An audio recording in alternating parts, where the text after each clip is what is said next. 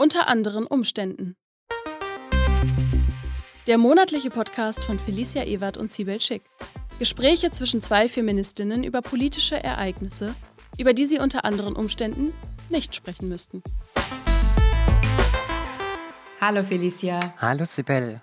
Und an dieser Stelle an dich und an alle Zuhörenden ein frohes Altes, denn ich bleibe neutral und nicht so positiv und sage deswegen ein frohes Altes an dieser Stelle. Sehr gut, genau. Schön ruhig bleiben genau. Äh, und genau die Erwartungen niedrig halten, damit man am Ende auch nicht enttäuscht wird. Richtig. Heute haben wir ähm, ein ganz besonderes Thema, finde ich. Mhm, auf jeden Fall. Weil wir auch ganz, aus ganz unterschiedlichen Perspektiven berichten werden tatsächlich. Und zwar geht es um Sexualkunde, sexuelle Aufklärung etc. pp. Wir werden heute auch mal als Premiere einen kleinen O-Ton mit in der Sendung unterbringen. Darauf freue ich mich schon sehr. Wir haben uns zuletzt haben wir uns darüber unterhalten, dass Sexualaufklärung, Unterricht über sexuelle, geschlechtliche und romantische Vielfalt auf jeden Fall mal ein wichtiges Thema wäre, über das wir beide sprechen sollten. Und ähm, ich versuche jetzt einfach mal so, mich mal ein paar Jahre, oh nein, ich muss tatsächlich schon von Jahrzehnten sprechen, ein paar Jahrzehnte zurück zu erinnern, wie das bei mir damals gelaufen ist. Das müsste wahrscheinlich irgendwo im Jahr 1997 oder 98 gewesen sein, glaube ich. In etwa war das. Und da hatte ich einen Unterricht, der an den Biologieunterricht angeschlossen war. Das nannte sich Sexualkunde. ich weiß, dass wir damals alle sehr aufgeregt darüber waren, was dort bestimmt passieren könnte oder so. ja, genau. Ich, ich erinnere mich auch noch damals, dass, dass wir da zwei, zwei Zettel für die Eltern äh, mit nach Hause nehmen mussten, die dann von Eltern unterschrieben werden mussten. Zum einen war das quasi eine, eine Einverständniserklärung, ob das Kind daran teilnehmen darf, Aha. weil Eltern dem nämlich widersprechen konnten. Und das andere war, glaube ich, einfach nur so ein Aufklärungsblatt allgemein, worüber, worüber dann gesprochen wird. Ich kann mich nur sehr, nur noch sehr dunkel daran erinnern, dass ich wahrscheinlich mit hohem rotem Kopf meinen Eltern diese zwei Zettel in die Hand gedrückt habe und gesagt, das müsst ihr bitte unterschreiben, dann muss ich das wieder, muss ich das wieder mitnehmen und so. wie, ai. Ja, ich war, ich, wie alt war ich denn dann damals? Da kann ich ja höchstens 1906, naja, maximal zwölf, zwölf Jahre alt kann ich gewesen sein. Ich weiß, ich war unfassbar aufgeregt, meinen Eltern diese Zettel in die Hand zu drücken. Aber ja, so war das damals in den 90ern mm. des vergangenen Jahrhunderts. Ähm, ja, und ähm, ich weiß gar nicht mehr, wie das tatsächlich begonnen hatte damals, aber woran ich mich halt erinnern kann, war, dass, dass wir alle äh, sehr aufgeregt gewesen sind und es war viel Getuschel und Gekicher und und also. Ach, das kann ich mir so gut vorstellen ja. mit Jugendlichen. Es ist ja so unangenehm, aber ja. irgendwie auch geil. ja, ja, ja, ich, ich ach, es war eigentlich was war es auf so vielen Ebenen furchtbar, dass dann plötzlich in so einem Schulkontext dann irgendwie darüber äh, aufgeklärt zu werden, weil, weil die meisten zu diesem Zeitpunkt ähm, ja in irgendeiner Weise ich sage jetzt Bescheid wussten, ist sehr, sehr, sehr, sehr hochgegriffen. Wir wussten alle über irgendetwas Bescheid und ich äh, gehe davon aus, dass auch die meisten damals schon in irgendeiner Weise mit Pornografie in, in, in, Kontakt gekommen sind. Das klingt so, boah, das klingt ganz furchtbar ausgedrückt. Aber es war jetzt nicht so, dass, äh, dass wir damals nicht über irgendwas Bescheid gewusst hätten in irgendeiner Weise, ne? Ist ja klar. Aber man glaubte damals natürlich, man wüsste eh schon alles, so wie, so wie Kinder und Jugendliche das leider häufig glauben, da nehme ich mich natürlich nicht aus.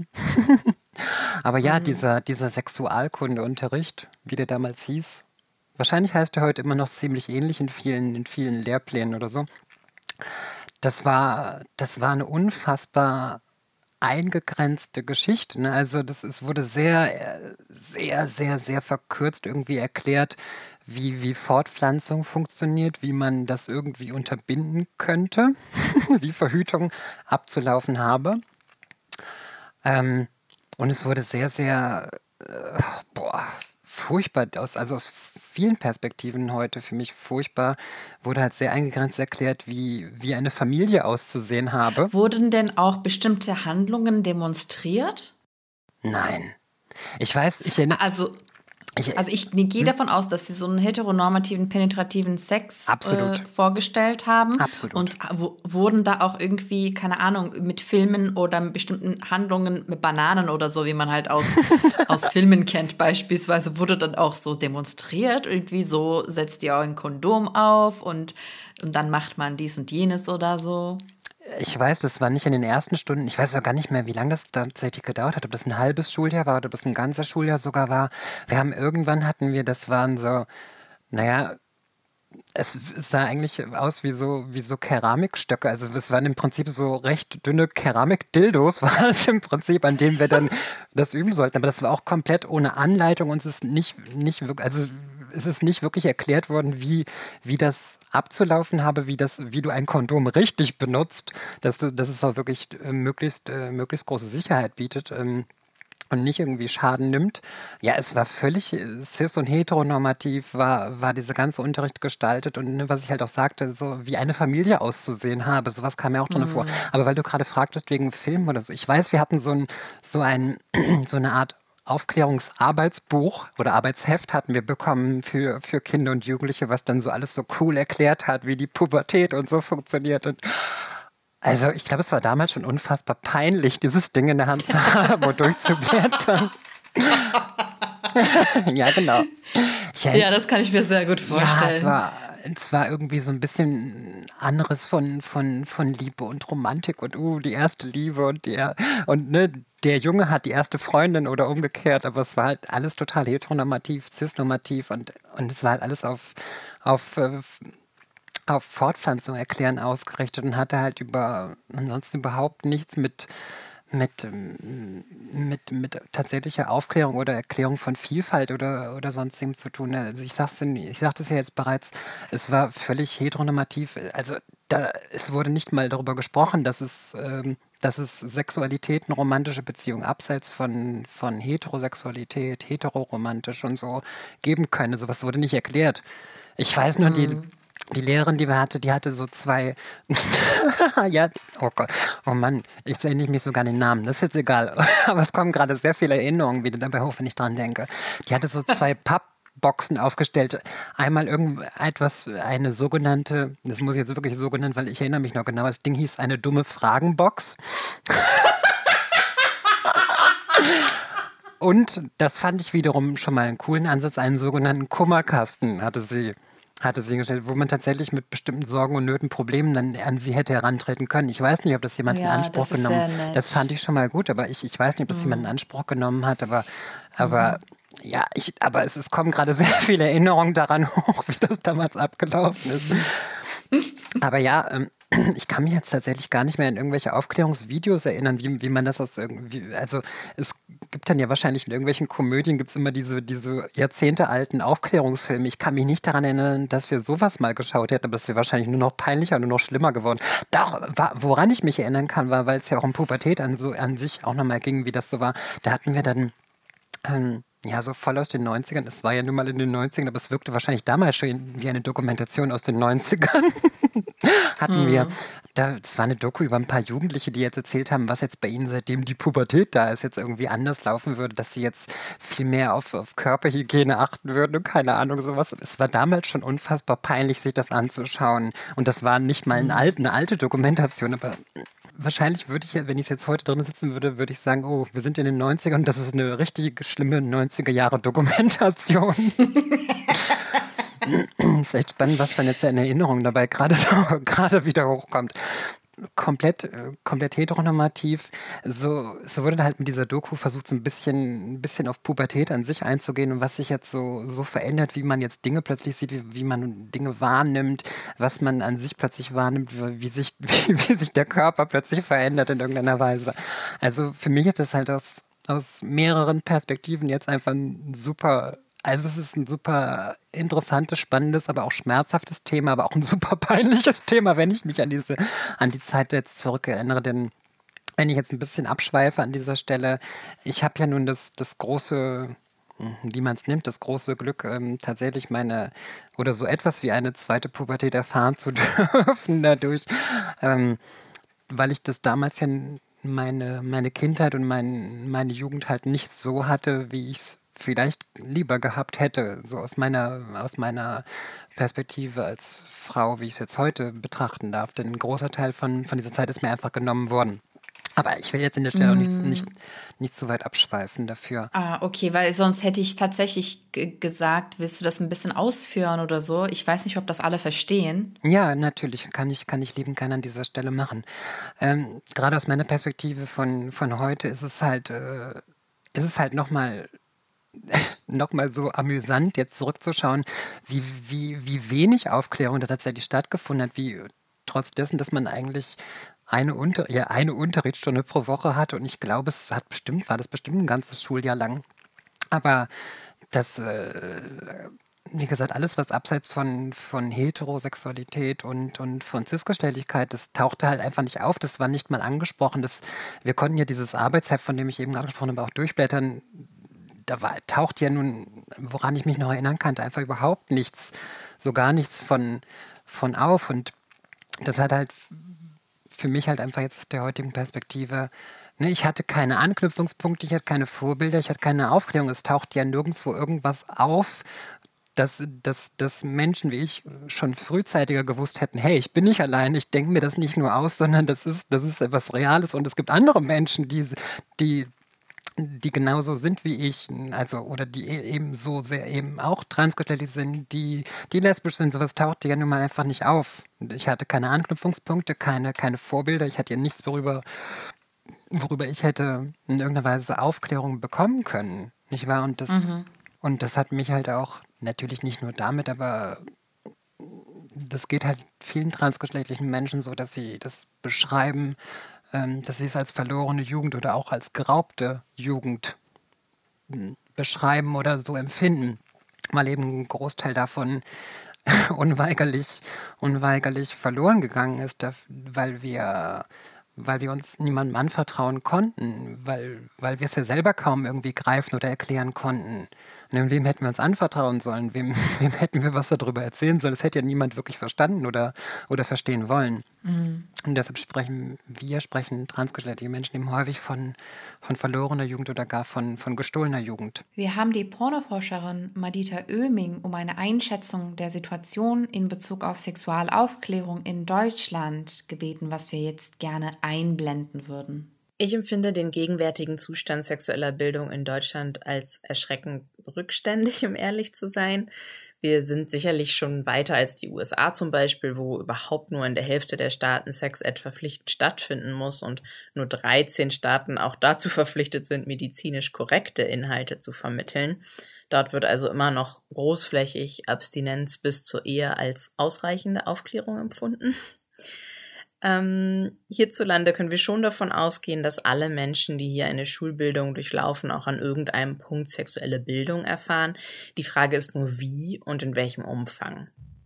Und da muss man einfach sagen, dass sich über die letzten 20, 30 Jahre echt erschreckend wenig verändert hat. Sexualaufklärung kreist immer noch primär um Fragen von Anatomie und Fortpflanzung auf der einen und von sexuell übertragbaren Krankheiten auf der anderen Seite. Das liegt sicherlich nicht zuletzt daran, dass Sexualkundeunterricht an das Fach Biologie gekoppelt ist, was ja eigentlich schon mal einen schwierigen Blick auf Sexualität spiegelt, nämlich als etwas rein biologisches, was die individuellen Vorlieben, die Persönlichkeiten, die Psychologie, die Kommunikation, die ganze kulturelle Einbettung, all die Komplexitäten von Sexualität überhaupt nicht erfasst. Und ganz besonders nicht die Lust. Die wird größtenteils ausgeklammert. Es gibt nur ein deutsches Schulbuch, in dem die Klitoris, dieses zentrale Lustorgan, korrekt abgebildet ist, was eigentlich schon alles sagt. Aber genau die, die Lust, interessiert natürlich junge Menschen, die gerade ihre Sexualität und ihre Körper entdecken. Und in Zeiten des Internets suchen sie darum die Antworten auf ihre Fragen dann oft in Pornos. Und die wurden aber nie gemacht, um Sex zu erklären.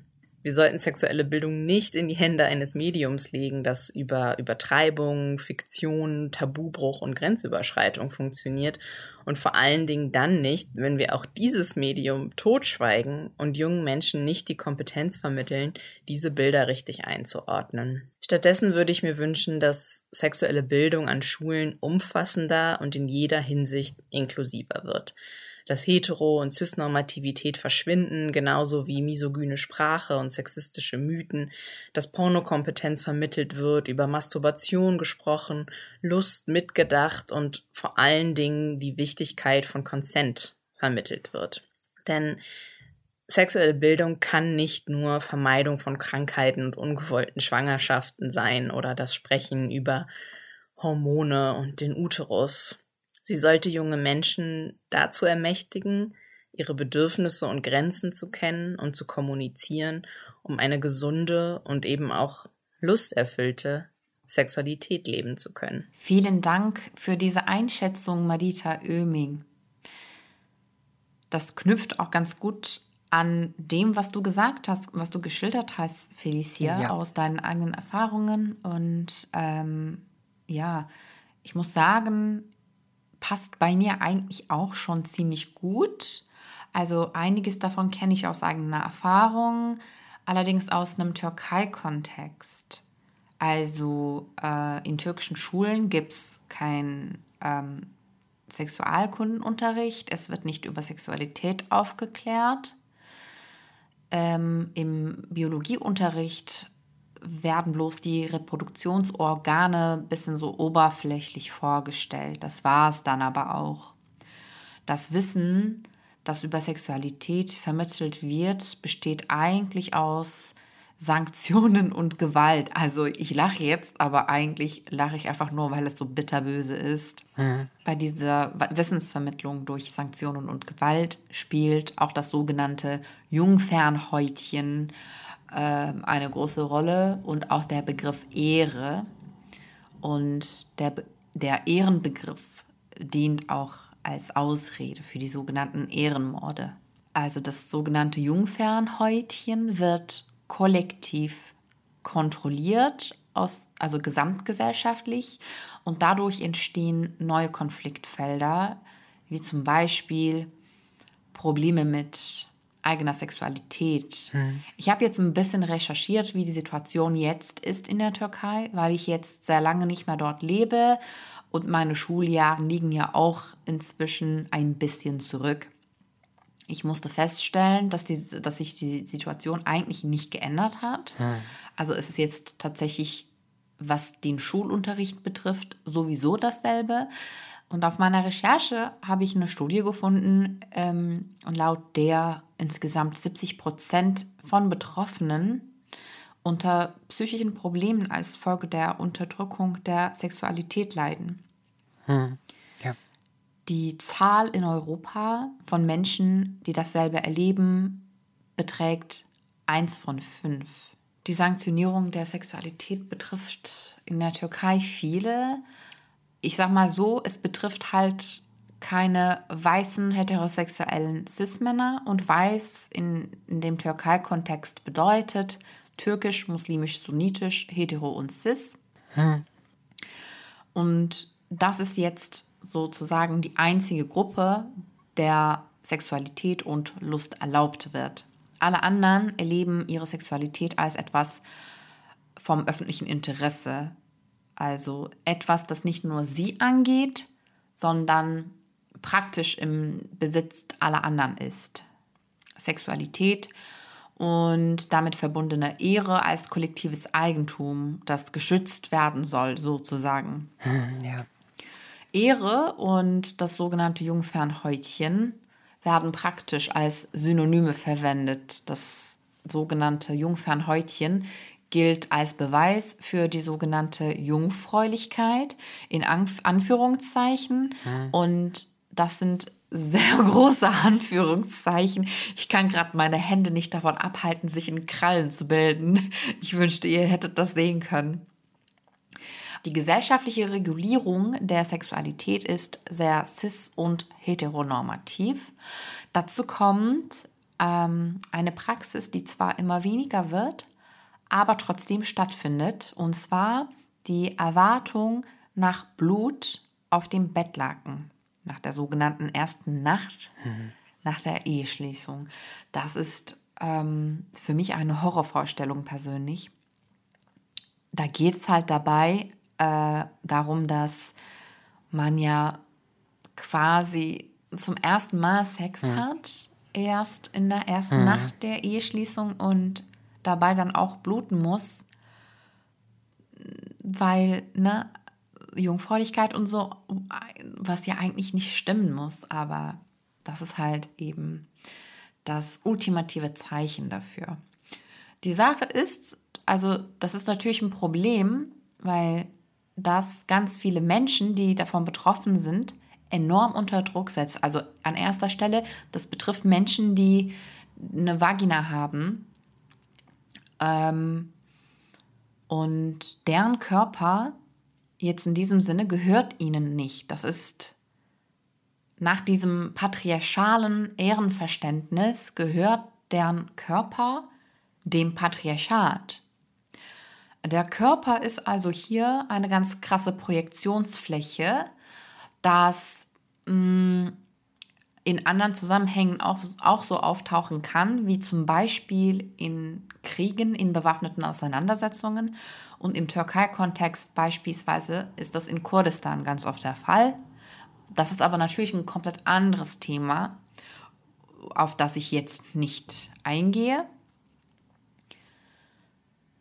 Wie, wie ich gerade eben bereits erwähnt habe, fand wohl eine Studie heraus, dass 70 Prozent der Betroffenen aufgrund der Unterdrückung ihrer Sexualität Probleme hat, und zwar Funktionsstörungen. In Europa, wie gesagt, ist die Zahl sehr gering im Vergleich.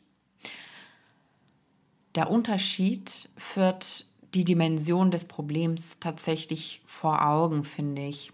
Also die Studie redet übrigens von Frauen, die ähm, davon, wie viele davon Transmänner sind oder nicht-binäre Personen sind, die ebenso von dem Mythos Jungfernhäutchen und Jungfräulichkeit etc. pp. Das weiß ich nicht. Also das einmal zur, das schon mal zur Einordnung. Und in dieser Praxis von der Kontrolle der Jungfräulichkeit und Sexualität.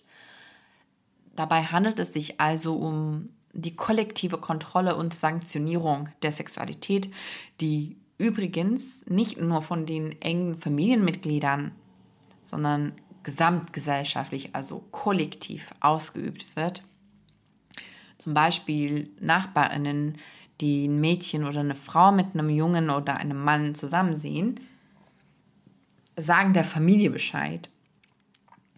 Diese Frau könnte lesbisch sein, der Mann könnte ein Kumpel sein, das interessiert sie nicht. Das gibt's alles nicht.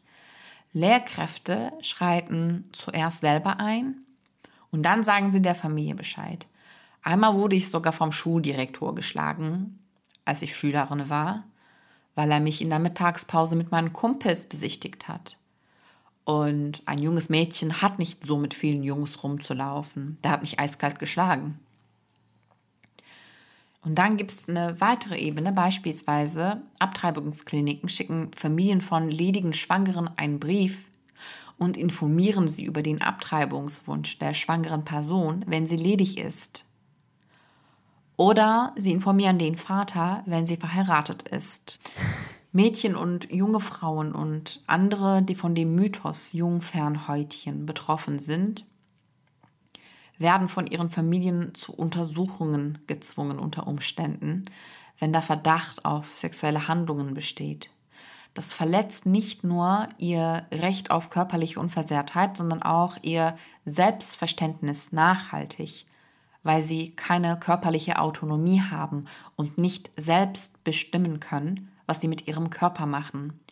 Aus dem Zwang der sogenannten Jungfräulichkeit ist auch eine neue Industrie entstanden, die Industrie der Jungfräulichkeit sozusagen.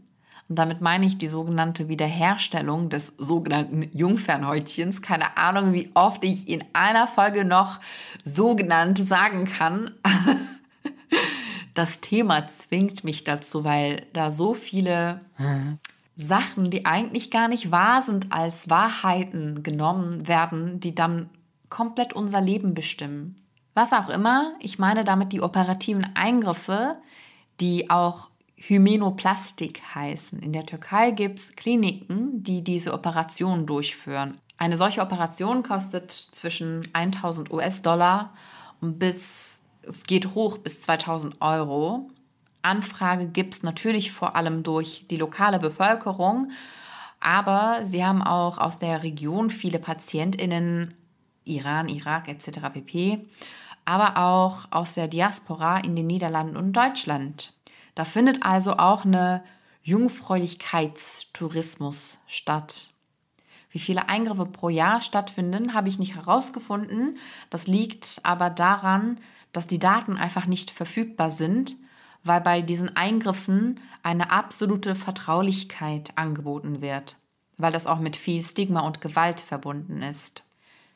Dieses Angebot gibt es natürlich, weil Menschen so sehr unter Druck gesetzt werden. Hm. Ob eine Person penetrativen Sex hatte oder nicht, bestimmt ihren Stellenwert in der Gesellschaft und durch diese operativen Eingriffe können sie diesen Stellenwert unter Umständen wieder erhöhen und sich gegebenenfalls vor Gewalt schützen. Und wie gesagt, diese Gewalt kann ja sogar Mord sein. Also das kann wirklich Leben kosten. Mhm. Man kann in Bezug auf die Türkei eher von einer konservativen, lustfeindlichen Wertevermittlung sprechen, mhm.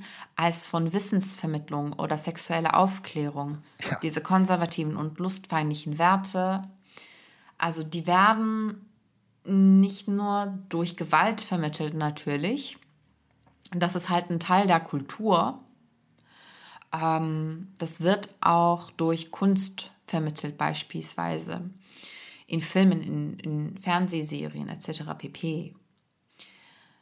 Das, was in meiner Schulzeit damals war, ist auch heute der Fall. Es gibt tatsächlich keine Aufklärung in der Schule. So wie Madita Oeming die Situation in Deutschland geschildert hat, werden auch Menschen in der Türkei eben an falschen Stellen vertrieben auf der Suche nach Informationen, weil diese eben nicht leicht verfügbar sind und auch mit Stigma verbunden tatsächlich. Ähm, sie werden an Stellen vermittelt, die nicht für Wissensvermittlung gedacht sind, die nicht dafür entstanden sind. Es gibt tatsächlich eine Verbesserung als in meiner Schulzeit beispielsweise, dadurch, dass feministische Bewegungen heute sichtbarer und stärker sind. Es gibt immer mehr Bewusstsein ähm, für sexuelle Aufklärung, also für die Wichtigkeit davon. Und es gibt immer mehr Bildungsangebote im Netz. Es werden Texte hm. übersetzt, Videos mit Untertiteln gepostet, Podcasts aufgenommen. Ähm, aber an dieser Stelle muss man aber auch sagen, dass auch der Zugang nicht frei ist von strukturellen Problemen wie zum Beispiel Klasse, Hast du ein Smartphone? Hast du einen Computer? Hast du eine Internetverbindung? Hast du Zeit? Oder musst du ständig arbeiten und bist so erschöpft von deiner Arbeit, dass du nicht mehr aufnahmefähig bist danach, weißt du? Hast du gelernt, wie man recherchiert? Weißt du, wie du an Informationen herankommst, wie du sie suchst? Kennst du bestimmte Fachbegriffe? Kannst du was damit anfangen? Verstehst du, was vermittelt wird? Das, also diese Zugänge sind nicht barrierefrei. Da prallen also unterschiedliche Problemfelder komplett aufeinander. Zur, zur Situation in Deutschland fällt mir dann jetzt nur noch ein, dass es ein paar, Vorstoß wäre das falsche Wort, aber es gab halt ein paar neue Lehrpläne seitens der Kultusministerien, also auf Landesebene natürlich. da gab es 2015 gab es das in Baden-Württemberg und 2016 in Hessen. Das sind die Dinge, die mir bekannt sind, dass, dass der bestehende oder bis dahin weiterhin bestehende sogenannte Sexualkundeunterricht äh, deutlich erweitert wird hin zu, zu, zu einer wirklichen sexuellen und geschlechtlichen Aufklärung, dass, dass eben auch ähm, über die Existenz transgeschlechtlicher, nicht-binär geschlechtlicher Menschen, intergeschlechtlicher Menschen aufgeklärt werden soll. Ähm, ja, und das kam tatsächlich von, von, von Regierungsebenen, also aus den Ministerien. Und das äh, gab es dann natürlich auch wieder massiven, wiederum massiven Widerstand von, von Seiten christlich-konservativer, rechtsextremer Parteien, Personen von seitens von der AfD auf jeden Fall, aber ganz klar von, von, von christlich-konservativen Verbänden, die, die darin dann eine ganz große Gefahr und Bedrohung gesehen haben. Daher kam, also ich weiß nicht, ob dieser Begriff dort her stammt oder ob er noch älter ist, aber da wurde gerade dieser Begriff der sogenannten Frühsexualisierung dann geprägt, wo das, das sexuelle Aufklärung, das ähm, dass aber auch Kompetenzvermittlung an Kinder und Jugendliche, dass die Vermittlung von, von, von Kenntnissen über, über persönliche Grenzen, über, über Consent und so und all diese Dinge, dass das halt als was, was als totale Bedrohung dort äh, diffamiert wurde. Ähm, ja, äh, genau, das passierte. Das, ich erinnere mich noch daran, dass es dann die sogenannte Demo für alle gegeben hat, was erstmal total, oder mehrere davon, was erstmal irgendwie total schön klingt, was aber nichts anderes als ähm, als christlich-konservative Verbände waren, die an, äh, an die echte, die das, äh, das Bild der sogenannten echten und wahren Familie propagieren wollten und alles, was an Kompetenzvermittlung, an Aufklärung, an, an, an Wissensvermittlung stattfinden soll, halt als eine totale Bedrohung diffamiert haben und das wahrscheinlich auch weiterhin tun. Ja, ja krass, ne? das äh, passiert ja regelmäßig, dass Menschen wie ich äh, als, als irrelevant dargestellt werden, weil wir so wenige sein und gleichzeitig seien wir eine allumfassende Bedrohung für das öffentliche Leben. Also ja, wir haben es ziemlich drauf, sag ich mal so. Ja, also, also von da, wo ich stehe, äh, würde ich sagen, ist eindeutig klar, von wem die Gefahr rausgeht. Und ich würde sagen, nicht von dir, Felicia. Auf keinen Fall. Tja. Ja. Ich würde sagen, wir haben in der Kürze einen ziemlich guten Überblick über aus verschiedensten Perspektiven gegeben und damit sollte äh, die Folge oder der Start in dieses neue Alte sollte damit erstmal ganz gut, gut, gut, gut sein. Ja. Würde ich an dieser Stelle sagen, vielen Dank für das Gespräch mit dir, Sibel. Ähm, und vielen Dank für die Aufmerksamkeit an unsere HörerInnen. Und ich würde sagen, das war unter anderen Umständen Folge 3. Bis zum nächsten Mal. Ich bin Felicia Ewert. Ich bin Sibel Schick. Tschüss. Tschüss.